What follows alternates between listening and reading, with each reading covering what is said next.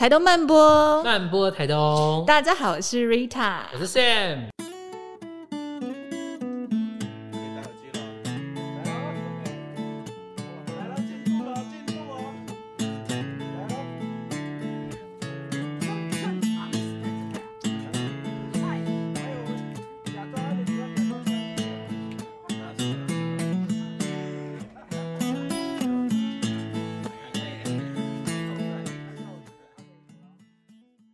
今天很开心邀请到一个终于见到面的来宾，然后这个来宾呢，他很好玩，他开了一间书店，但是是远在台东最难到达的地方，叫做长滨。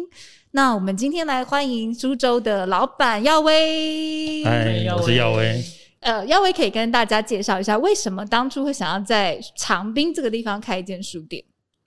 好，那基本上这是一个跳一下的，好。对对对嗯、呃，这个问题，因为你已经被问了一百八十几次了，对不对？但是我们一百六十次，就第一次，第一次。呃，我觉得，嗯、呃，其实有很多原因啦，就是综合下来，是跟女朋友有关吗？当 然跟女朋友没关，跟女朋友没关，所以不是为了爱，嗯、呃，为了其他的爱啦，哦、为了其他的爱。对啊，那个那个时候，哎、呃，开书店这件事情就。应该说，在长滨跟开书店是两件事情啊。对，开书店这件事情是，呃，在梦里曾经梦过的这样子。真的？对，因为我我目前有开过两个比较正式的店啊，一个服饰店，一个书店，都是梦到，都是梦到的。对，那书店的梦是在三十多岁，我现在四十几啊，嗯，那就梦了几年都一直出现，但那个地方在哪不知道。嗯，那因为长滨我有一些朋友在那边开民宿了，很早很早很早。在十年前吧，就在那边了，所以我很常去。嗯，那很常去找他们，然后也看那边的风景啊，好山好水啊，很喜欢。所以就后来觉得，哎，有机会可以到长滨的话，我可以做什么？嗯，那那个梦就跑出来提醒我，就说，哎，就是我。那我就哦，时间到了。耀威是喜欢看书的人吗？嗯，坦白讲，我比较喜欢看漫画。嗯，对，那书看的不多，但是我我我不是那种。就是一直看的那种人，我觉得有一本有兴趣我就开始看，那也不会排斥，但是不是属于那种很多书店老板哇阅读很多的，我就是几个有兴趣的我就读这样子。因为耀威的店有一句很可爱的标语，叫做“小时候不读书，长大开书店”。对，而且为什么是苏州的那个州啊？是买的那个州啊？书粥店名的由来？对啊。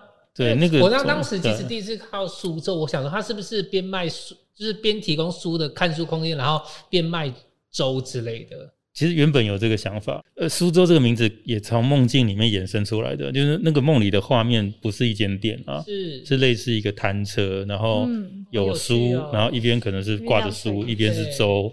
那我就那时候心里就在盘算了，哎，这个梦怎么样变成现实的话，嗯、如果一天可能卖两三本书而已，嗯、那我要维生嘛。那我就卖粥。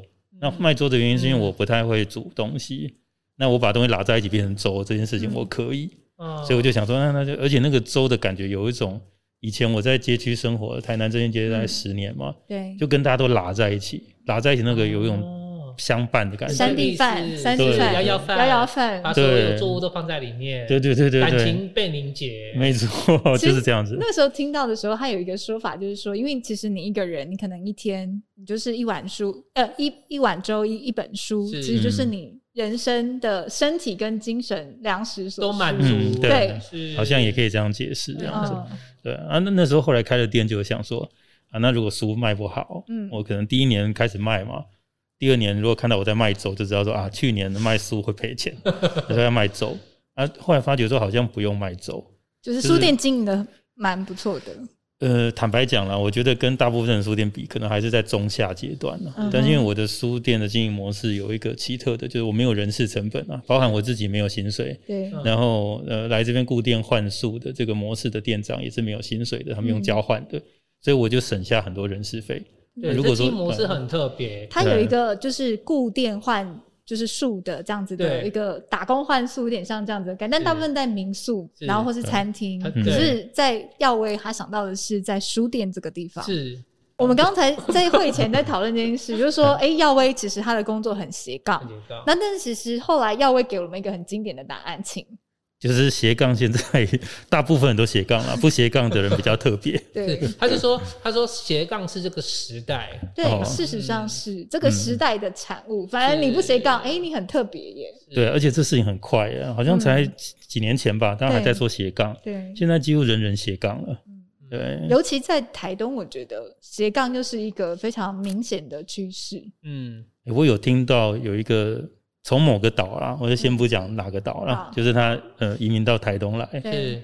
他就跟我讲说他在那个岛比较观光化的岛屿啊，他说大家都斜杠嘛，嗯，他斜杠都是为了赚更多的钱，嗯，他说来台东不是诶、欸，他们斜杠是为了想要帮助更多的人，嗯，他就说他因为这样子他就选择来这边，我听到觉得、嗯、哇，我台东我骄傲，是。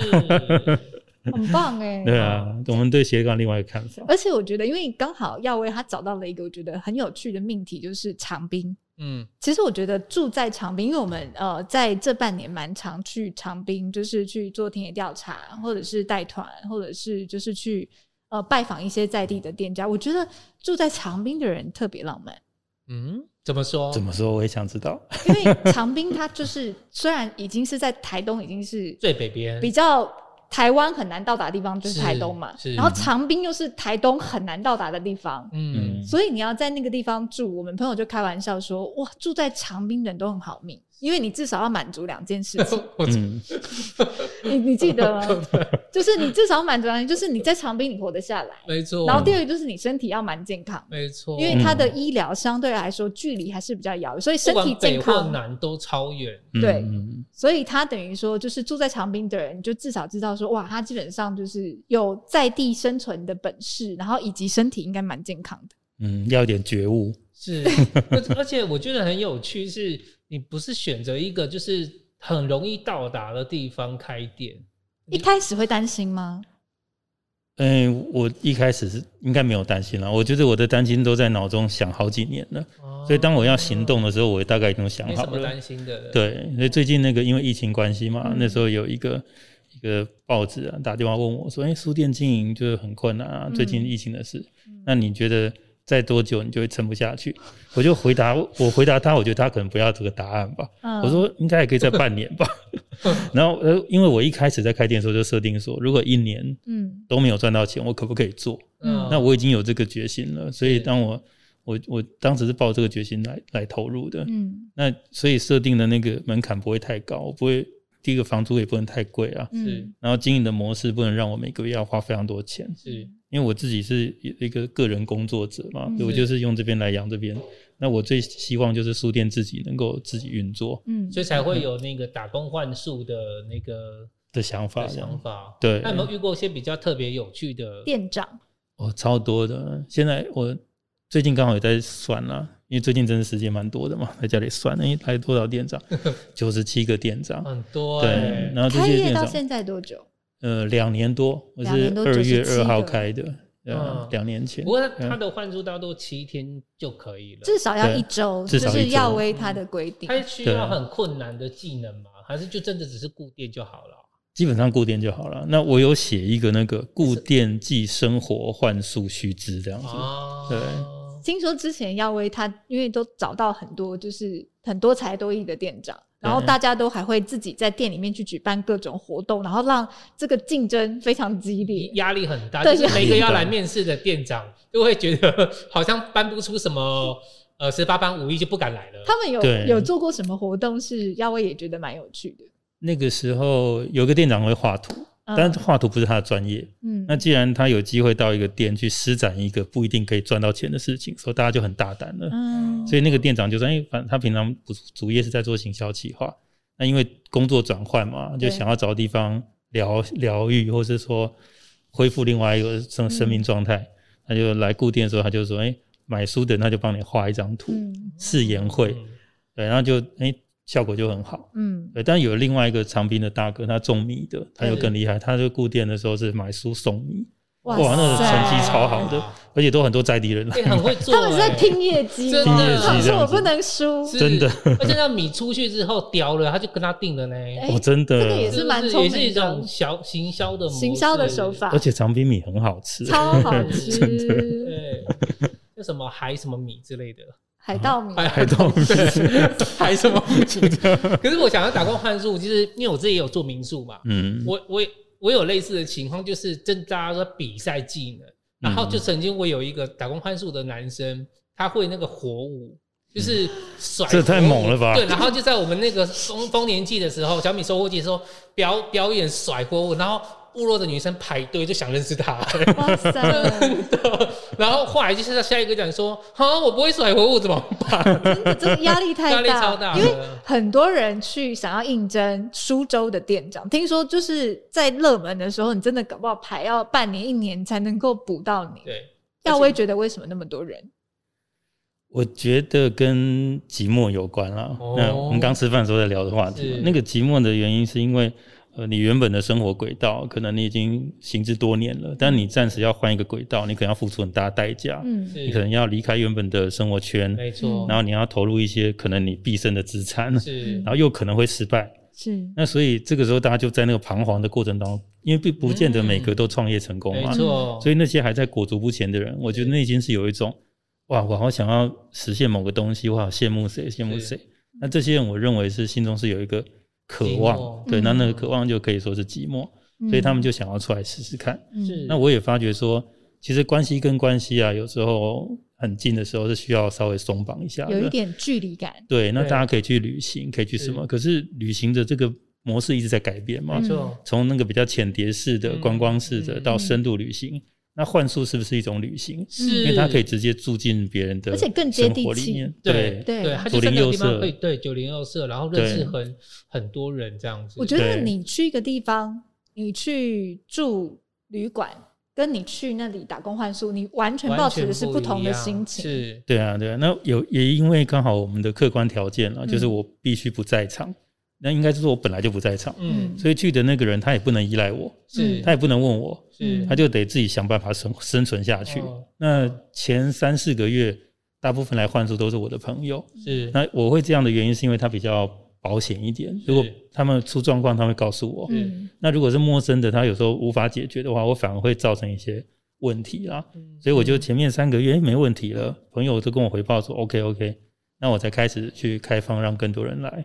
对，那来的人他们就会有一些不同的生活体验啊。是，没错。对，那这个对我来说就是我们互相了，他来帮助店就能够开着，然后当店长，那我也补了空缺，同时我们就彼此有一个生命的交换这样子。一开始有出过什么 trouble 吗？嗯、就是大家可能就是要紧急的找你 call out，不得不出现的。对，trouble 蛮多的。怎么说？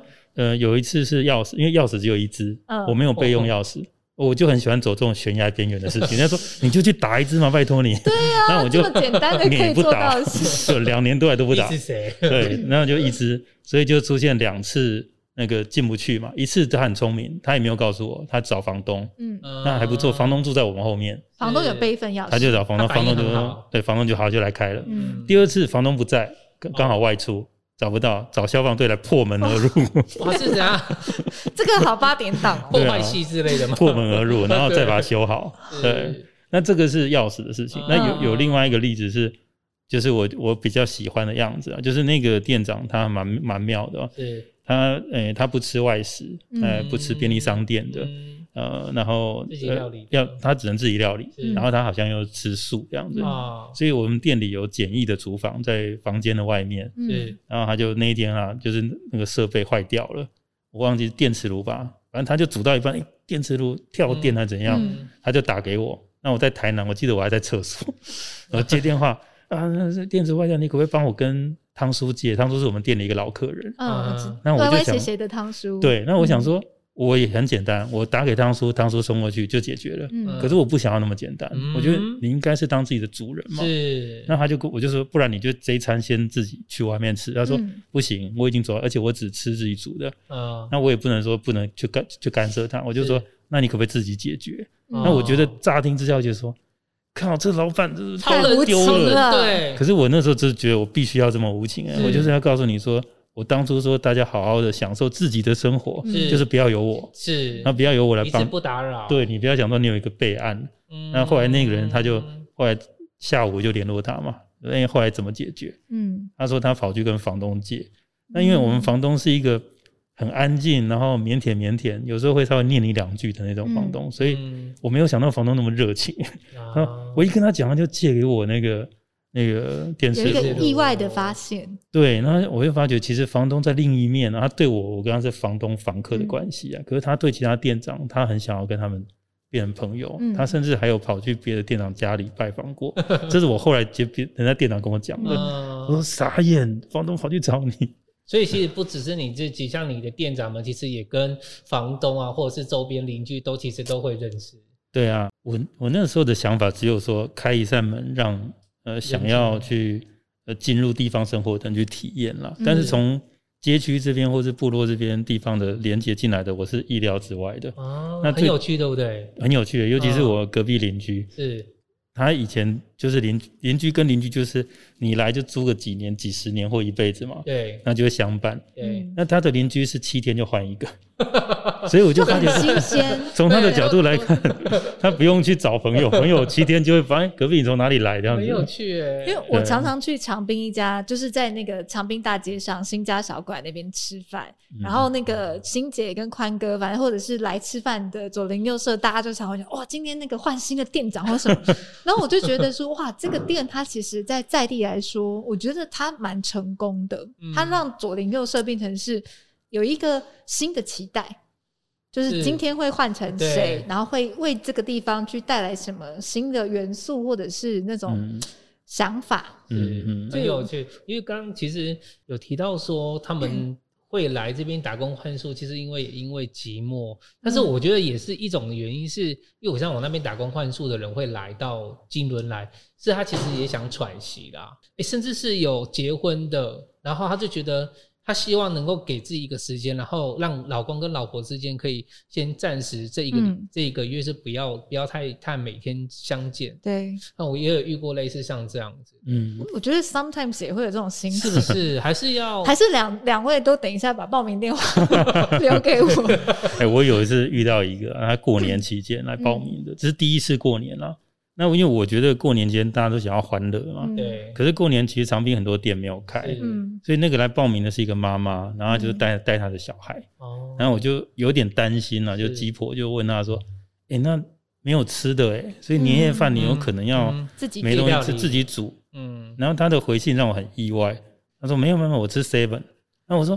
哎、欸，你吃便利商店，吃 seven，对，对，然后我就很惊讶，说怎么会这样？那好像很可怜，其实不会、啊，就像我们刚刚讲说寂寞是不是就很孤单？也不是，只是一个情绪。那个妈妈就跟我讲说，你不知道我多期待啊，我不用洗碗，不用跟大家哈拉，有时候跟我们想象不太一样。对，对，然后就说他就想要，他说没关系，什么都没有最好，我就想要安安静静的过年。那我就也、哦、也发觉说，哦，原来。为什么大家有时候会提前一年跟我讲，明年的过年有没有空缺？嗯，那不是想要来玩，嗯、是想要稍微避居一下。而且我觉得那个妈妈她其实也很也想要脱离，就是跟就是过年不是都要亲戚呀，然后你还要去应付应付这么多的人，就觉得想没这一年我就想安安静静，我不想为谁煮饭。对，这个妈妈很 rock，很 rock，而且还带孩子一起 rock，我觉得非常酷，而且。后来听说他没有成功吃到便利商店，欸、因为他他被我们那边一个山上邻居接回家吃饭。我觉得这是人情味耶，对，很好玩。因为我觉得我坚信，如果我有一天，我也一定会想要在那种很偏僻的地方去开一间小店。我觉得这样子真的才有才有才有感觉，是。才有那个 feel，就是那个浪漫那种距离感，它其实是一种神秘的美丽。而且讲到书店，Rita，你接下来开的店是不是跟书也有关系？我刚刚很担心哎、欸，你知道我在会前，我因为我在美术馆接下来要开一间店，然后因为我觉得那边很多小孩子会跑来跑去，在蛋糕公园啊，或者是呃美术馆前面的绿地，所以那时候就想说，哎，我一定要有一个阅读区，然后让小孩子就是跑跑跳跳完之后进来，大家就会在那边看绘本，然后可以休息。但是因为我的画面是他们是会。很可爱，在那边吸果汁，然后就是看那个绘本。但是因为我刚刚听到耀威讲说，他们什么之前有媒体团去参访，还有两个小孩子在互相暴打、暴打、暴哭。对，我就在想说，哇塞，我们店的那个，我是不是有一点太过不切实际了？对，现实状况通常不是这样子。那可能也会有，但是一定会有超出预期的戏码发生。嗯。我我觉得我像我我自己在那边慢慢有小孩来，其实小孩跟动物一样啊，嗯，他不会那么快就去接近你，可是他会比一般大人还要快一点，嗯，那他会先观察，嗯，又来探一下有什么有趣的，那后来开始有小孩子比较接近的，可能不是从我开始，可能跟某任店长跟我讲，嗯，昨天小孩下课之后去找他，然后顺便写功课嘛，啊，那个店长刚好是退休老师，嗯，然后就是说就会比较像老师一样，哎，书包不要乱丢。然后 小小朋友一开始叭丢书包呢，开始沙发跳了，然后还店长说：“哎，不行，东西放好，写功课。”那写呃，请问一下，那个就，呃啊，老师婆娑的婆说怎么什么意思？嗯，然后老师就跟他讲，然后老师就很感动，可是他还是有威严，嗯，他把感动写信给我，你知道吗？我今天的孩子，我这样跟他讲，那我就会这样期待啊，因为我去孩子都不是这样子啊，就来就问我说。哎、欸，你帮我在身上画刺青好不好？因为想学我，看到你有刺青，对觉得很帅。对，然后我就帮他画，然后画完画之后就开始不断超展开啊，嗯、就有客人进来是我以前的朋友，然后他就看我在画刺青，就说：“哦，我来画好了。”他画一条龙，超可爱的，然后很很真啊，美术系的。然后后来也还有一个孩子背后被画一只老鹰，哇，翅膀张开的，开。然后他们就每天就这样，他回家就不洗澡啊。我就觉得这个反而是。我们跟孩子很接近的时候了，我觉得这也很酷，因为刚刚有听就是耀威说，就是小孩子跟他跟他的关系，我觉得那个感觉翘课都翘到他店里面去，就是那种可爱的感觉，就是他们把耀威当成是朋友，不是不是就是长辈，因为其实我们反而会因为他是长辈有点距离，不愿意跟他讲心里的话，那那边小朋友跟他的关系就很密切。嗯，你们是到了那里之后跟这些小孩子认识，然后慢慢培养出感情。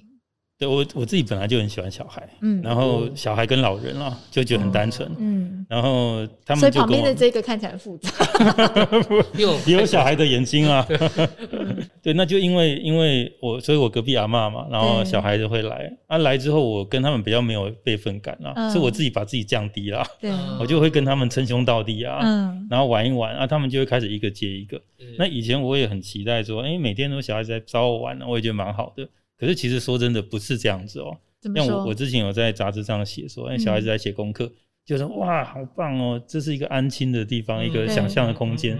我说不是，他一个礼拜才来一个人呢。然后有的店长就说，哎，我顾店都没有小孩来，哎，那我就发觉说，哎，小孩其实他们需要的是什么？是你去找他们。是，所以有一次有个小孩就跟我约啊，跟我一很一开始很熟的那个，他说他在庙里面打鼓，嗯，然后问我说可不可以去看他。因为他家人都忙田里的事情，就没有办法去陪他。然后我就听到就说，啊八点了，我起不来。但是我就硬硬着头皮起床啊去找他。然后他打鼓的时候，他看到我去，他不会耶，他会不看我，他就嗯，然后假装没事，对，眼睛在飘。来了来了来了，我要表演了。然后旁边他的其他小孩子们，他说哦，这就是谁谁谁的说的那个书店老板嘛。嗯，那我书店有挂那个一些棋子啊，他们就会喊说哦。哦，写香港加油那间店哦，这样子，嗯，那就会这样的关系。后来我就跟小孩子聊说，哎、欸，我是我们在书店在干嘛、啊？那你们可以来找我，就开始会有几个小孩子就过来找我，嗯，那我就发觉说，啊，原来书店不是在等小孩来，是书店出去找小孩。那我找了他们之后，他们觉得我跟他们是朋友，他们就会来找我。那来找我通常都是来玩了，嗯，然后来玩，除非玩累了。然后就拿个绘本翻，那有的小孩很可爱，就说他想要看跟棺材有关的书，嗯、那我就去找啊，说哎，我这个埃及棺材可以吗？他就看，哦，原来是这样子，嗯、那偶尔就会发生这种学习性的对话，这样子，嗯、对。而且我刚刚其实我们在后面在聊的时候，有一个画面让我觉得很暖，就是他在他骑他的野狼，然后载小朋友，嗯、上山，对，上山，然后那个孩子是抱着他的，嗯、然后看到哎认识的人就松就松开手。我觉得那种感觉，知道就有点暖暖的，就那孩子可能也在他身上得到他呃想要得到的感感觉感动。嗯，对啊。但是这个孩子他就是家人就比较忙了，所以他很常来找我，也会找我去他家吃饭。嗯然后我跟他互动，就我们下课就会一起出去。哎，我下班了，他下课，然后就会一起去吃个饭，然后我去山里面绕一绕，然后骑车他就在后面抱着我这样子。我也还蛮喜欢这种感觉，可是我们也蛮常吵架的。嗯，所以他很毒的时候，我就真的很想给他揍下去。那两个人就会吵，吵了之后就斗嘴啊、怄气啊。那我发觉后来这个孩子他不是只是跟我啦。有一次我在我换我固店了，回去然后看到房间怎么有玩具，嗯，还有小孩内裤，嗯，那抽屉打开奇怪，怎么小孩内裤？然后我就问前任店长，他说：“哦，那是谁谁谁？”他说他想要来跟我睡。我说：“天哪，自己已经打跑保护宽宽嘞，而且 你知道吗？那个小孩子之前写信给我说：‘你是我最爱的哥哥。’然后他也写同样的给下一个店长。他是爱的很多，他爱很多。你有很滋味吗？他很需要爱。我那时候就惊醒了。哦，原来我不是你唯一的。本来一心感动，这样对对对，有点像云端情人的感觉。所以你也会跟他们。父父母亲一起吃饭了，他们会带我回家，通常是跟阿公阿妈啦。哇，这也是超展开哎。最近店里又多了一个哇小小店长，嗯，他是小学一年级这样子。那他，但是他的个子是蛮大的，哎，是女生，嗯，然后也是跟我，他们都叫我耀威嘛，嗯，在街上看到我就是。耀威这样的，我我记得以前我在城市念书啊，看到老师或者是经过投递梯，对，他不是，他们在大老远就哎这样叫你，就觉得好喜欢这种感觉，真的。对，然后这个小女生来，那就是她也是非常的叉叉丢啦，就店里啊 弄，然后一下搬家加酒，一下看我在泡茶，她也要泡，然后就撒一地，然后一下跑去买东西吃，然后饼干啪撒一地，我常常说要整理要整理。那后来他有一次，我就觉得哦，他每次来店里，或者是他带其他人来，就会找他大闹的样子。他有一次突然一进来，书包一丢，就是他们会有一个送路队嘛，就是老师会带学生回家，母鸡带小鸭。我们以前会这样，走在后面，然后走走走走走走走走到书店门口啊，竟然就哎直接右转进书店。那老师已经不会觉得说，哎，这又不是你家。老师看到他，哎，有两三个走进来，老师就点个头。那我就我就在那边点个头，对，对，他就进来，然后就开始哇啊玩这样子。他有一次，大概我们在相处在半年多吧，他进来就跟我讲，我就蛮感动的。他就进来说：“哎呀，我有跟你讲哦，我今天学会写苏州的书了。”然后我就说：“哎，我原本不知道他会想要去学这个，嗯，我也没有教他。他突然就这样讲，嗯，他说因为今天教到第八课啊，哎，我会写了这样子，好可爱。那我就听到就觉得很感动。一开始我想说啊，我也没有想要说。”教他们好好念书，然后来就是陪伴他们，就那个画面嘛。但是事实上，他们其实一直在潜移默化，没错。然后也可能会在书店看到一些大人在里面很认真看书，嗯。那我觉得那个画面其实是蛮蛮会触动到他们的，是因为他们的世界的大人可能是在做其他的事情，没错。可是书店里的大人或者我是在做其他另外一种事情，潜移默化。那他们就进到这边就会去感受到不同的世界，这样子，哎。阅读这件事情，因为耀威说你以前小时候也是不喜欢读书的，但是到最近长大之后才发现说读书是是你你觉得有它珍贵之处的。对啊，我我觉得读书是要带有你发自内心的需求啦，跟吃饭一样啊。嗯、你觉得这个不足，你就想要去念。没错。呃，像我最近就很想要看一些社区的事情啊，嗯、然后或者是说像孩子的事情。有一次山上一个朋友问我说：“哎。”孩子都在年三 C，然后想到我开书店了嘛？对。那耀威，你有没有什么办法？嗯，我那时候真的错到了，我没办法。我说：“哎，是哦，我不知道哎。”然后突然就觉得啊，我这个大人怎么那么逊啊？嗯。那我就因为这样就去翻一本书，一个花莲的作家叫最后抱他的人。嗯。那这个这个呃呃作作家他讲到他跟小孩子的互动方法，他怎么样看待他们，我就跟他学习。嗯。学完之后我就说：“哦，原来我也可以这样对待他们。”我也可以不见得是要当他们的老师，而是当他们的朋友，然后陪伴。然后因为我本身就是书店嘛，所以他来这边就会进入一个书店的环境。对，所以这个环境你也不要觉得说它只是一个环境，嗯，他就已经带给他另外一个世界了。对，他进来他不看书也可以，他不看书，在那边丢拖鞋啊，然后哦，这样 互相报答，互相报答，这个是偶，就是会发生了。刚刚耀威其实讲到一个我觉得很很重要的点，就是空间。是，因为其实我最早认识耀威是他在台南，也是在经营空间，包含整个振兴街，就是整个去打造起来，他都有出了很大的一份努力。是，那感觉上耀威对于空间这件事情，其实有很多的想象，对不对？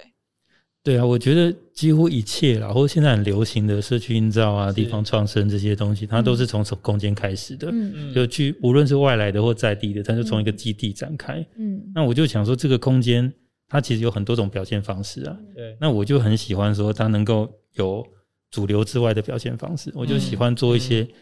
呃，奇奇怪怪的空间啦，像以前也在正兴街开过漫画店啊，嗯，免费的或者免费商店啊，就开在我自己服饰店的楼上，是去做这样的尝试。那我觉得，如果能够空间产生出一个很自由的状态，然后大家参与的那个门槛是是很宽阔的啊，我我就很想要去尝试这样的东西。那空间跟空间连接在一起，就会产生一些就是人跟人之间的连接了。嗯，对。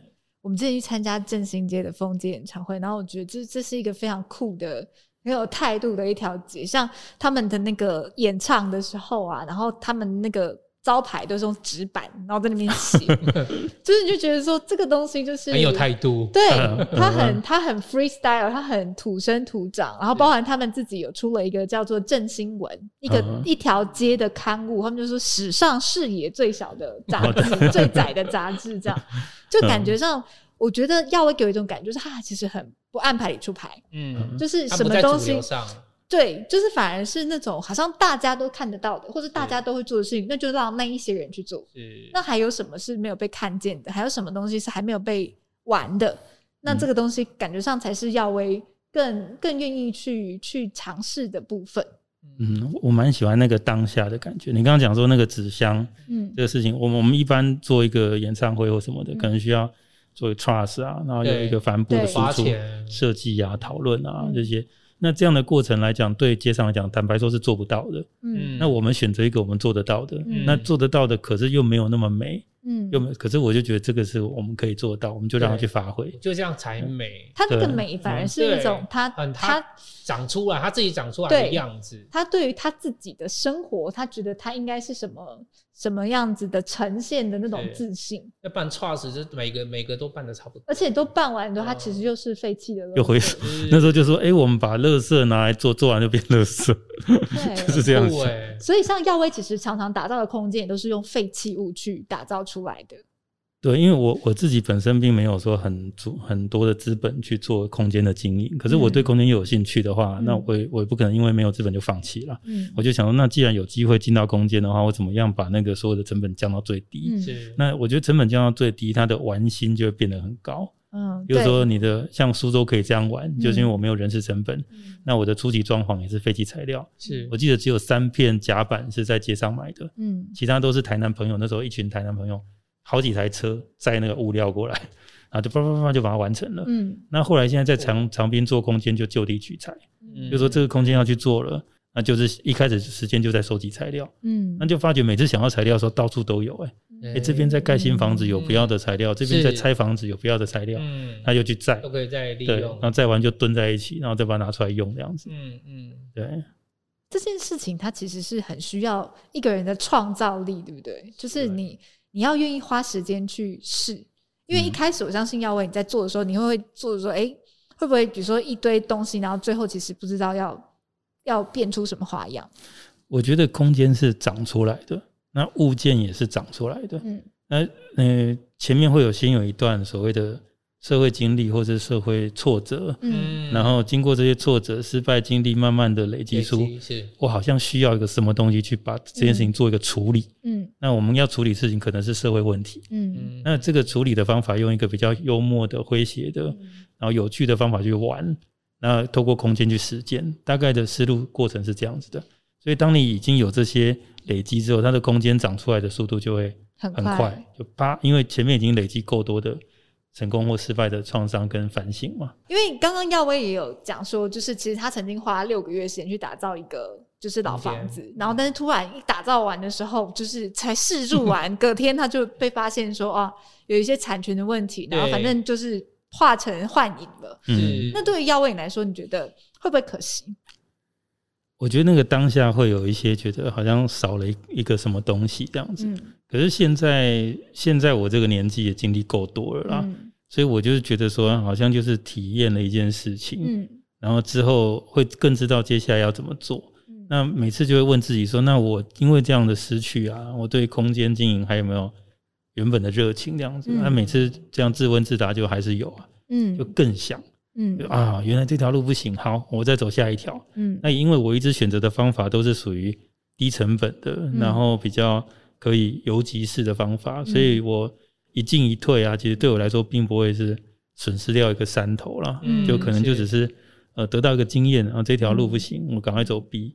嗯、那我我自己没有一个团队啊，嗯、所以坦白说，我也不用去扛很大的责任跟整个团队必须要走的方向。如果我是老板，我可能没办法这样存丢。嗯，那我自己选择说不要走这条组织化的路，嗯、而是说，呃，就是一个哦，嗯，组一个游击队，然后突然去执行一个任务，完了之后就解散，嗯，然后再来做下一个。我反而觉得说，这样我好像可以做更多的失败，有一种游击队的人生观。对，对那那这种累积出来的失败，最后有可能是全部都失败哦。嗯，但是我我不觉得说他就是没有做过什么，嗯，而反而是我们可以跟大家讲说，啊，这是 A B C D 这个可能都会有这样的问题，我全部都经历过了。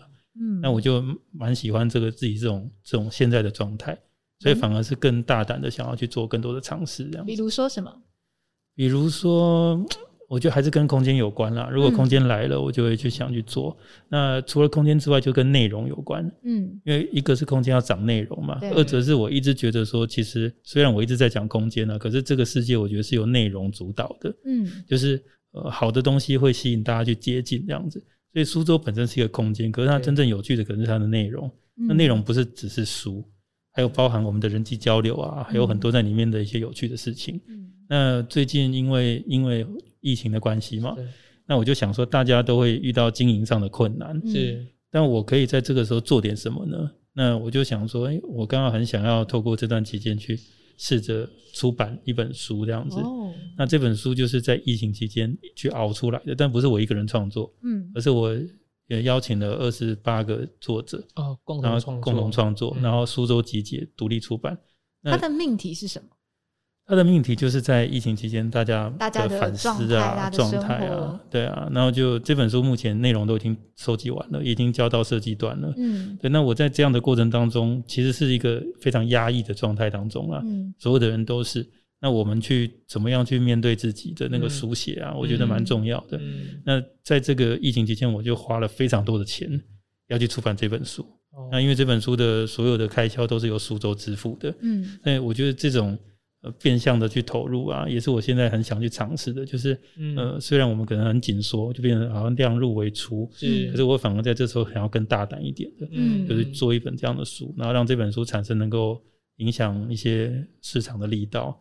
那这样的东西有可能可以对原本的东西有些结构，嗯，就是因为书是我自己出的，它有一个自己可以掌握的，嗯，所以我就可以去处理说它不用在网络上七九折的贩售，嗯，我就可以在只在独立书店卖。嗯，因为我我本身有失败的本钱，所以我想要去做这种大家不太想要容易可以尝试的事情。嗯，那这些事情就是会是我的选项这样子。所以独立就是独立出书、独立出版，它也会是书周下一步的，就是计划。对，而且就是题目其实可以非常多种了。所以除了这一个疫情的主题之外，可能之后还会再陆陆续续有其他的，呃，你想要去尝试的议题。对，有有蛮多的，像。譬如说，随便举例啊，就是我自己是一九七六的，我就很想要知道一九七六的人现在在干嘛。嗯，然后这本书可能就叫一九七六。嗯，那大家可能说，哎，这个这个这么小众的书，这可以卖吗？可是因为我本来就想要去试这样的题目，是，那我就可以去试。我我听说日本也有书在讲说，呃，为什么那个那个叉子是四只这样子，四只叉子？那为什么那个螺丝是六个角的？就是一个很小范围的议题讨论。你知道，让我会让我想到，就是我们常常会有。我生命中有一群朋友，然后我常常就会开玩笑说，我觉得你们根本就是脑袋有洞，但是你又很喜欢。我觉得这个世界上有很多脑袋有洞的人才会觉得很有趣。嗯，而且我很喜欢他们呃，对于这每这件事情的那种执着感，嗯，很可爱。然后你会觉得他们很认真，就是一直在做一些很认真，在做一些莫名其妙的事情，但是你又觉得他很可爱，对，你又觉得好像因为有这些人的存在，这个世界变得有趣很多。是，然后因为刚刚耀威其实有讲一个命题嘛，他说其实他他觉得他有失败的本钱，但是你真的认为人生有失败这件事情吗？人生。呃人生有没有失败这件事情是是没有想过了，但是无论失败或是成功，就是一个体验嘛。嗯，那我觉得不要去浪费那个体验，也不要辜负这个体验。嗯，那还是回到疫情这件事情啊，这段期间大家体验到什么？对，你的生命在这个过程当中得到什么样的冲击？是，或是或是你可能得到很好成就，因为做电商的可能这段时间就成绩就不错。那你有没有让自己变得更好，或者在体验得到更多？嗯，我觉得这些都是最重要的。对，所以静下心来去思考，说你在这过程当中，能够让你的生命得到什么样的滋养？毕竟大家来这一辈子就是七八十年嘛。嗯，那你看怎么过？其实每个当下都是有很多很有趣的事情可以去看。这样子，我大概在五六年前的时候，常常包含开始创业，然后会觉得一直很想要去追求某一些社会上所谓认为的成功的标准，嗯，就比如说有更高的收入，然后更大的团队，然后就是 more and more 的东西。但是后来我就发现说，哎，好像突然到了某一个阶段，我发现我的心态开始改变了，就是反而更去享受每一个眼前的风景，因为好像在爬山，其实你在山脚、你在山腰、你在山顶，其实你看到真的都是不同的部分，嗯，然后那个。就是你在那个阶段，就是去做那个阶段的事情，然后你也去沉浸跟享受你在那个阶段的状态。嗯，所以到后来，我真的是非常认同朱平大哥跟我们讲的话，就是他觉得他很信仰一件事，就是人生无输。嗯嗯，就是你没有什么事情你是会失败的，你没有什么事情会输，因为你其实像你像刚刚耀威讲，都赚到了那个体验。对，没错。对啊，那而且我蛮喜欢耀威，他其实对于处事态度有一种就是。呃，随性，随性，然后那什么感觉呢？既来之则安之。哦，缘分，缘分。对，而且不期不不会活在别人的期待里面。哦，对，这件事很重要。对，不然其实很辛苦哎、欸，不然他也没有办法长出他自己想要的样子，然后一直都在别人期待中活着。耀威如果看到有一个小孩子，然后就是可能父母会给他很多的期待，或是他自己要背负很多这样子的事情的时候，你会不会想要，可不可以给他们一些建议？我觉得坦白说，建议有点困难啊，嗯、但是我会蛮想要去接近这样的孩子的。嗯、那也因为可能这几年书店的关系，或是社区的一些关系啊，嗯、我有一些机会都会去跟一些比较不同的孩子接触。像前一阵子在花莲就有个工作坊，嗯、那接触的孩子就是。他们都是在就是呃学业之外的，嗯、就是呃失学状态的。嗯、那坦白说，都是让会让我们觉得看起来就比较生猛有力一点的孩子。嗯、是。可是我反而会蛮想要，就是跟他们讲说，哎、欸，你们不要觉得这是你们的错，这样子。嗯、就是身为阿伯或者叔叔，我在下呢也是这样过来的，那一直走在。就是另外一条路上，嗯，然后也能够找到自己的生存方式，嗯，所以当然不是每个孩子的状态都一样啊。嗯、可是我去看待这样的孩子，我就觉得说社会应该创造更多的空间，或是给他们多一点机会。对，那如果我的话，因为我的我我不是一个大组织，所以我人单力薄状况下，我希望创造空间都能够去容纳这样的人。嗯，那这些人，我后来给他一个。位置啊，嗯，就是那叫零到一之间的人，嗯，就是其实我们现在说啊，不是这个就是这个，不是零就是一，嗯，可是我在顾书店期间，其实蛮多人会来找我，尤其是蛮多年轻人，很彷徨啊，正在一个人环岛来到书店看本书，然后想要问一下说，哎，为什么我我这个也不是，我这个也不是，然后家人会期待我那个，但我现在又觉得我什么都做不到，那我就跟他说，你什么都做不到。那就摆烂个两三年吧。嗯，你的生命还没到那个时候去体悟啊。那我们社会要去承接这个他们在混沌时期的。是，那那个时期就是零跟一之间的事情，那样子。我很喜欢，我不知道二位有没有看过，就是在十几二十几年前有一个日本的日剧叫《长假》哦，嗯、然后它的那个概念就是，其实你的人生是。你可以有一段时间是你什么都不做，都不要做，你就当做自己在放一段长假。你就算可能你你的你不知道你的未来的目标是什么，或者是你有了你的目标，但是你还是没有办法到达。嗯，但是你就是可以去接受你自己在那种混沌不明的状态。其实我一直都觉得耀威是一个玩心很重的，就是从台南，然后一半台南，然后又跑到台东长滨来，所以他现在等于说是一个二分之一的人生，这样子的生活节奏，耀威你自己是喜欢的吗？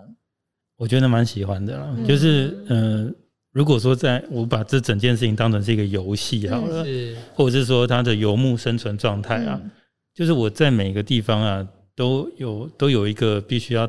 切断的时间点，嗯。嗯，像我现在就是上半月在长滨，下半月在台南，是，所以我就用一个半个月的时间去完成一个任务，是。那这个任务很，它可以很，它可以是很游击的，嗯，就可以不用说啊，我们要有一个十年的计划这样子。坦白说，我就自己现在已经很少做这样的计划了，就待到这边，然后你看到这边有树，嗯，这边有水，嗯，然后这边就可以做成一个什么，就很有一种即兴的感觉，两边都在玩空间。两边都在玩。那花莲跟哎，不对，台东跟台南的差别，你知道吗？它反而不同的空间，它会有不同的对生活的样貌。我觉得台南的城市状态啊，现在需要的就是一些创创业、嗯，创造性的。台南很适合创业圆梦嘛，叶石涛先生都这样说了，这样子。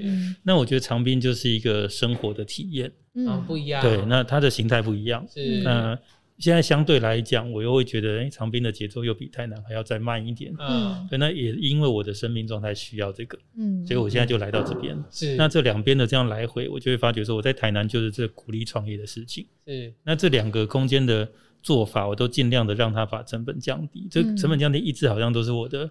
方法这样子也是我的人生的呃能能够有的条件啊，所以我在台南就是八个朋友共用一个空间，有七个人分租，相对租金就降到非常低，而且它原本的租金就不高了，嗯，所以我们基本上一个人是现在是负担一千五的租金，然后大家可以在里面实验各种事情，所以你超低的，对，那你就可以很大胆的做创作啊，像我就开一个叫寂寞食堂的店，嗯，就是我只要回去的时候我就这边开店，然后。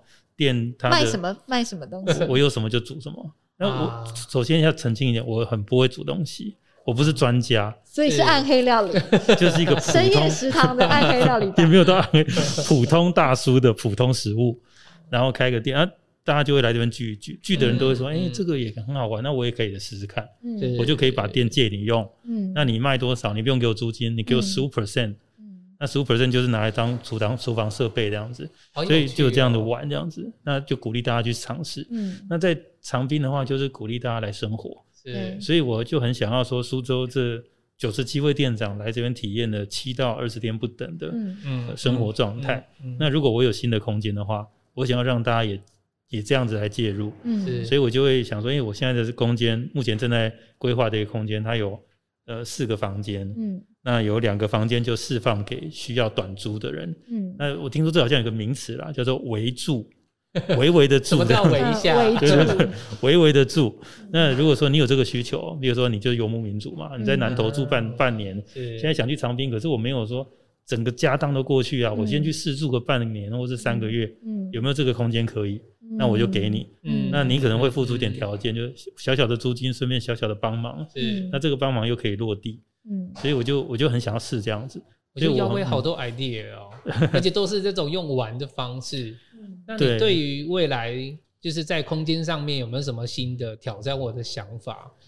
现在基本上就是只要空间来了，我就会先去设定它有住的空住的可能性。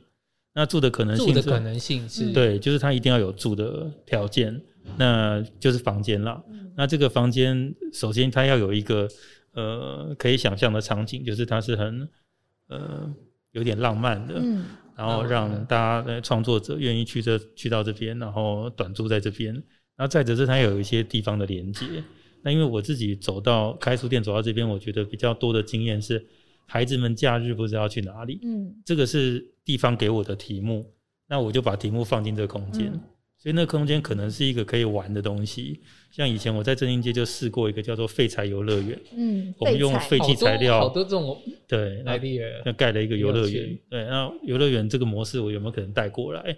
那让我们用废弃材料组装成一个溜滑梯啊或什么的，然后或者是一个机器人，那孩子们也可以参与创作，所以我就觉得说，那这个空间就有这个需求，所以我就用这个去设定这样的来住宿的人，他可能要。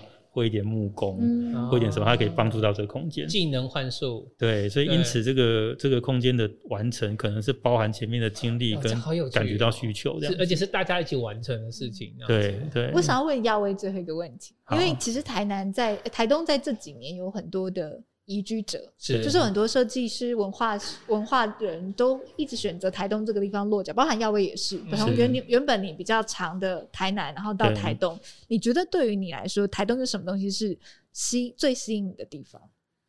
我觉得台东最吸引我，就是它好像没有一定要怎么样。嗯，这件事情我觉得太重要了，是超有共鸣的。对，就可以呼应到我可能会提说，我们不一定要完成什么事情，嗯，而是在那个当下你非常享受的那个状态。那你创造了一些什么，然后留在这边？嗯，那不是说啊，我在这边要一定要为地方做什么，一定要、嗯、这个东西，有时候反而是套上来的东西。嗯嗯、但台东好像不太需要这个，嗯、就是它就是一个很自然的状态，意义不明，对意义不明。对，但是它因为它太大了，它能够。应该是他给我们比较多这样子，嗯、所以我们来这边，对，好棒哦！对，我觉得我一定要跟两位民宿老板预约，就是跟老公有一个打工换宿。所以我们来台东，我觉得就是身在其中啊。就是去。享受、感受其中，对，就已经足够了。对，嗯，我们台东，我觉得真的是能够去承载很多像这样子从零到一，或者是你在一个一段长假，或者是你一段混沌不明的时期的人，嗯，我觉得台东这个地方都有可能会带给大家很多的灵感，或者是心中的答案，一种生活想象的可能性的展开。是，所以欢迎各位所有的听众朋友、观众朋友，如果你们有一段人生的长假，然后想要找一个很调皮的书店老板，好好的聊聊天，好好的就是脑洞大开的话，就是也欢迎你造访台东，造访在长滨这个可爱的小书店苏州。那我们今天的节目就到这里喽，我们台东漫播，慢播台东，下周五跟大家再度见面喽，拜了，拜拜。